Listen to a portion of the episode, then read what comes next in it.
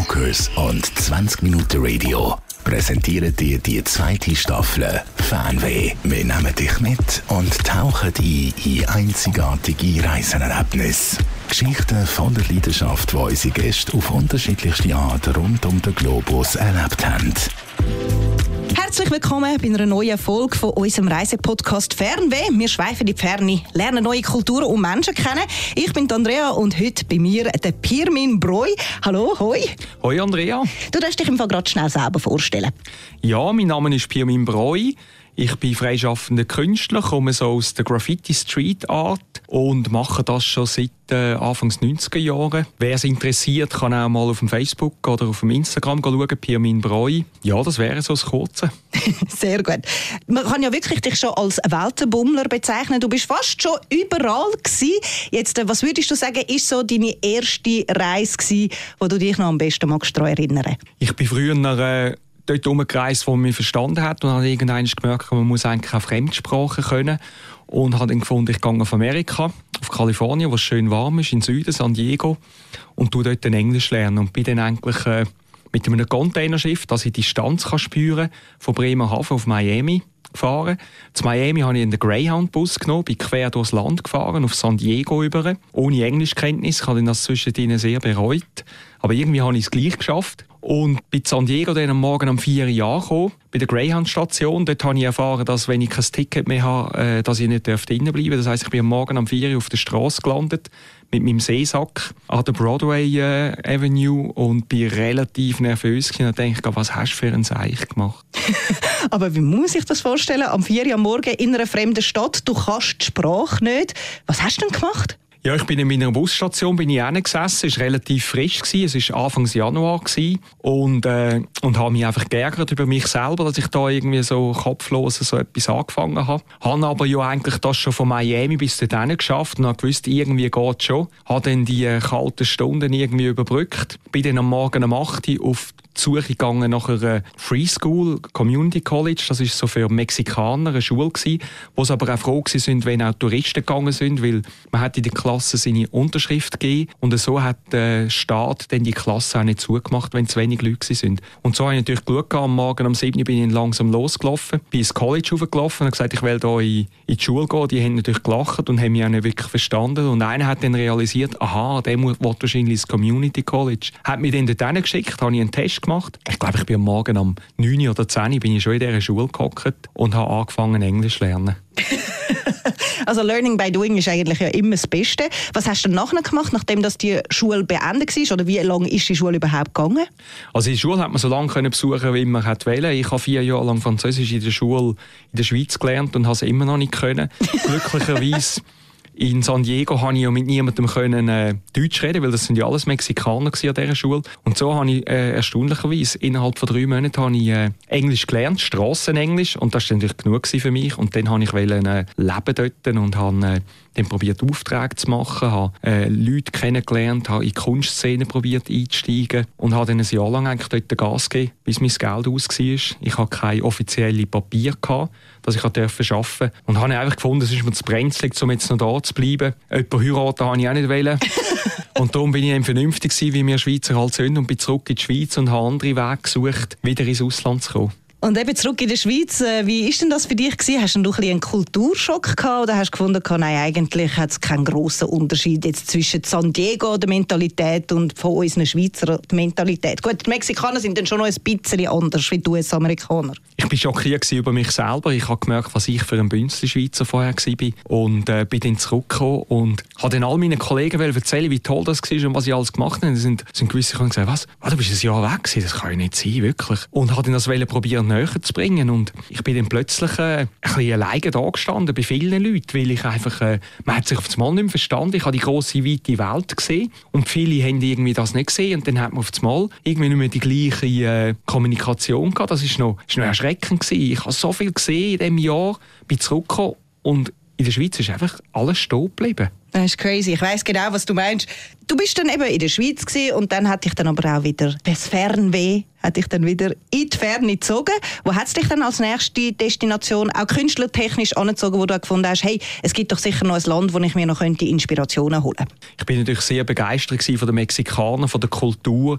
Amis habe ich nicht gross kennengelernt, muss ich ehrlich sagen. Ich habe zwar auch probiert, dort zu surfen und so, aber ich bin nicht an die Amis hergekommen. Mexikaner, mit denen habe ich es gut gehabt, die haben auch nicht viel Geld gehabt, so wie ich dort. Und so sind wir dann viel rumgehängt zusammen. Ich habe dann äh, enge Freundschaften geschlossen, die ich heute noch habe. Und äh, habe dann auch noch eine Mexikanerin kennengelernt, die auf Besuch war in San Diego bei ihrer Familie. Sie war von Mexico City gewesen. und irgendwie hat es dann dort geklopft zwischen uns beiden und wir haben uns verliebt. Und dann war für mich natürlich ganz klar gewesen, jetzt gehe ich auf Mexiko. Oder? Das ist jetzt ein Grund mehr, um auf Mexiko zu gehen. Und dann bist du in Mexiko bist eigentlich primär gegangen wegen deiner Freundin oder doch auch, weil dich dann Me Mexico City, das Land an und für sich auch gereizt hat? Also das hat mich natürlich auch vorher schon gereizt, das Land, weil das ist so von der Kultur her so interessant, vom Künstlerischen her. Die Leute sind einem auch irgendwie näher von der, von der Geschichte her auch. Und da habe ich gefunden, ich wollte hin. Und weil sie natürlich dort studiert hat, habe ich gesagt, das ist super, dann komme ich dich gerade besuchen und schauen, was ich dort unten alles auf beistellen kann. Und habe dann auch gemerkt, dass meine Kunst, die ich gemacht gemacht habe, eigentlich sehr nah an der mexikanischen Kunst ist, mit der Farbenfroheit, auch die Einstellungen, die sie zum Leben und allem haben, habe ich auch gefunden, das ist fantastisch. Das Essen habe ich auch geliebt, obwohl mein Magen das nicht so geliebt hat, auch nach mehreren Monaten. Aber äh, nichtsdestotrotz bin ich dann auf Mexico City, habe dann dort mit ihr gelebt und bin dann durch das natürlich gerade integriert in das Land und habe extrem viel äh, eigentlich gelernt. Es ist jetzt ein, bisschen ein makabres Thema, aber äh, du hast in Mexico City ja unter anderem dann auch Kindersärge angemalt, weil die haben ja ganz einen anderen Umgang mit dem Tod. Sie haben zum Beispiel, wenn wir Halloween oder Allerheiligen feiern, haben sie ja der Tag der Toten. Wie ist dir jetzt persönlich das so aufgefallen, die Mentalität, wie sie mit dem Tod umgehen? Was ist da der große Unterschied? Wir haben ja immer noch ein bisschen alle Angst vor dem Tod und die Mexikaner, die zelebrieren das ja eigentlich richtig. Sie tun sich an ihre verstorbenen Leute erinnern. Sie tun ja auch Kerzen aufstellen. Sie tun ähm, sogar teilweise Essen auf die Friedhöfe stellen. Wie ist das für dich gewesen?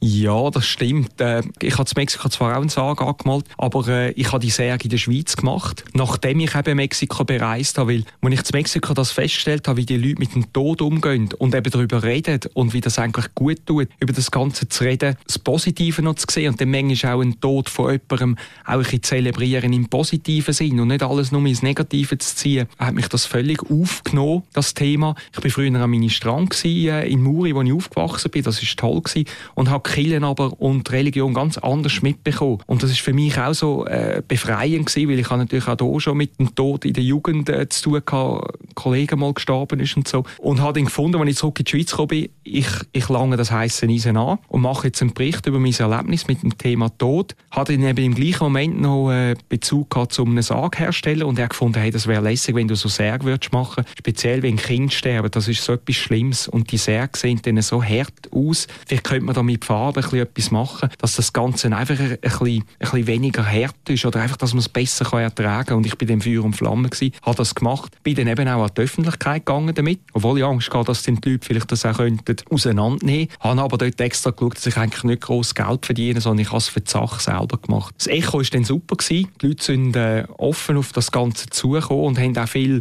Leute, die betroffen waren, gesagt, ja, es ist so wichtig, dass man über das redet und dass man aufeinander zugeht, wenn so etwas passiert. Und nicht so wie halt wir Schweizer, die so korrekt sind und nichts falsch machen dann sagen wir lieber mal nichts, weil dass wir etwas Falsches könnten sagen. Die Leute sind einfach froh, wenn man sich damit auseinandersetzt, mehrheitlich, oder? Und, und das finde ich auch heute noch ganz toll, äh, wenn ich so an Mexiko denke, wie die einfach mit gewissen Sachen umgehen im Leben und durch das einfach den das Leben einfacher machen. Jetzt gehen wir doch nochmal zurück auf Mexiko. Wie lange bist du insgesamt in Mexico City daheim gewesen? Also ich bin plus minus bin ich etwa zwei Jahre lang dort gewesen. Und was hast du dort genau geschafft? Also wie hast du dir deinen Lebensunterhalt verdient? Ich habe dann natürlich probiert, mit meiner Kunst ein bisschen äh, dort äh, in die Kunstwelt hineinzukommen, in die Kunstszene hineinzukommen. Ich habe mich äh, beim Fernsehen gemeldet, habe dann dort gesagt bei einer Morgenshow, ich kann neue Wand anmalen, irgendwie acht auf vier Meter innerhalb von äh, zwei Stunden. Die sind natürlich fast hinten rausgefallen. Weil Graffiti ist hier noch nicht so verbreitet dort. Das heisst, ich bin ganz bei den Anfängen und äh, habe dann natürlich können den Nutzen ziehen, weil ich in den 80er Jahren schon mit Graffiti angefangen habe, dass ich vieles gewusst habe und schnell war. Und dann haben die von dieser Morgensendung haben die gesagt, ja, sensationell, das machen wir. Dann bin ich dort eingeladen worden und habe dann dort wirklich die Wand gesprayt in einer kurzen Zeit. Und das haben ganz viele Leute gesehen. Und äh, das hat dann Werbung gegeben und durch die Werbung konnte ich dann Aufträge machen. Ich muss aber ganz ehrlich sagen, das erste Wort, das ich in Mexiko kennengelernt habe, war Manjana. Das heisst Mann. Also äh, man hat mir eigentlich den roten Teppich ausgerollt und ich konnte dort alles machen. Einfach mit der kleinen Klausel, dass es hat, man ja, Mann, den Mann. Wir schauen Mann, wir machen das und wir schauen Mann. Jedenfalls konnte ich gleich ein paar Sachen machen. Es war lässig, das war eine 24 Millionen Stadt, haben sie dort mal gesagt. Leute haben mich auf der Straße erkannt, das ist wirklich, wirklich witzig. Die Leute sind offen, gewesen. man konnte dort fragen und dann hat man eine Wand sprayen mitten in der Stadt. Also die Offenheit, das ist wirklich sensationell gewesen. Ich hatte nicht so viel Erfolg mit meiner Arbeit, weil es eben immer geheißen hat, man schaut morgen, man schaut da dann. Ich als Schweizer habe natürlich auch wollen, dass es schnell vorwärts geht. Ich habe auch aufs Finanzielle natürlich müssen schauen. Das zweite Wort übrigens, das ich gelernt habe, war Wakala. Das ist so ein Ausdruck, den man mehrheitlich in Mexico City braucht. Wenn man etwas nicht fein findet oder etwas nicht gut ist, dann sagt man einfach, oh, das ist grusig. Und das ist dann eben das Wakala. So habe ich dann irgendwie Sachen probiert, aber nach zwei Jahren habe ich dann müssen sagen, es ist einfach der falsche Ort, um irgendwie als Künstler so richtig Fuß zu fassen. Man hat in Europa mehr Optionen, mehr Möglichkeiten. Ich hatte in der Schweiz schon einen gewissen Namen gehabt und habe mich dann entschieden, ich gehe lieber wieder zurück in die Schweiz, gehe weitermachen, dort wo ich aufgehört habe und bin dann aber immer wieder ins Ausland gegangen, eigentlich fast jedes Jahr und habe immer wieder neu probiert Fuß zu fassen. Ich muss sagen, ich habe x Jahre Mexiko nicht mehr besucht und jetzt gerade äh, vor äh, ein paar Wochen bin ich wieder mal dort gewesen. Ist fantastisch. Also mein Herz ist gerade wieder angekommen. Ich habe keinen grossen Unterschied eigentlich gemerkt. Und das Essen ist auch immer noch genau gleich gut gewesen. Mm. Leider hat sich der Magen auch immer noch daran erinnert, aber äh, nichtsdestotrotz, es ist fantastisches Essen, ein fantastisches Land, fantastische Kultur, ist jedem zu empfehlen. Jetzt müssen wir es eben doch noch schnell erwähnen. Äh, Mexiko City oder Mexiko als Land ist in der Presse eigentlich relativ viel negativ dargestellt worden, vor allem jetzt auch in der letzten Zeit. Es gibt Drogenkrieg, Drogenbanden, Mord, Mordaufträge, Zeug und Sachen. Ich bin vor 20 Jahren in Mexiko gewesen, in Mexico City. Ich habe überhaupt kein Problem gehabt. Ich habe nie Kriminalität erlebt. Wie siehst du das? Findest du das auch, dass das teilweise einfach nicht so der Wahrheit. Es, klar, es entspricht der Wahrheit, aber wenn man dann mal schlussendlich dort ist, ist es dann gar, gar nicht gefährlich. Ja, das habe ich wirklich auch so erlebt. Mexico City habe ich eigentlich wirklich top erlebt. Es hat auch gefährliche Jäger gehabt, aber das haben wir da